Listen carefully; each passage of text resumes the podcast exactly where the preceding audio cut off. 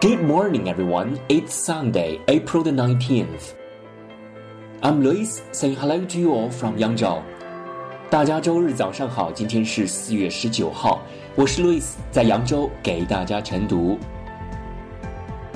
今天的中国文化特辑跟大家聊钱 used the shells as money, 钱 five thousand years ago. With the development of metallurgy, metallic currency started to circulate.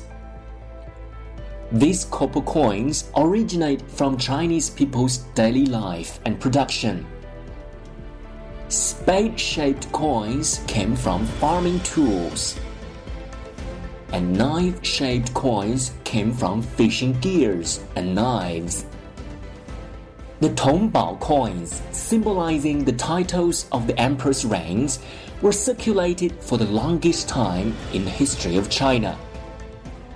Gold silver, food, and textiles were once used as qian in China. The earliest paper money, named Jiaozi, came out in China more than 1,000 years ago. Now, the banknote circulated in China is the fifth edition of RMB.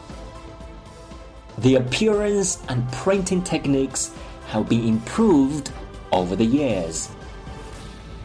That's all about this morning's reading. Thanks for listening. See you tomorrow.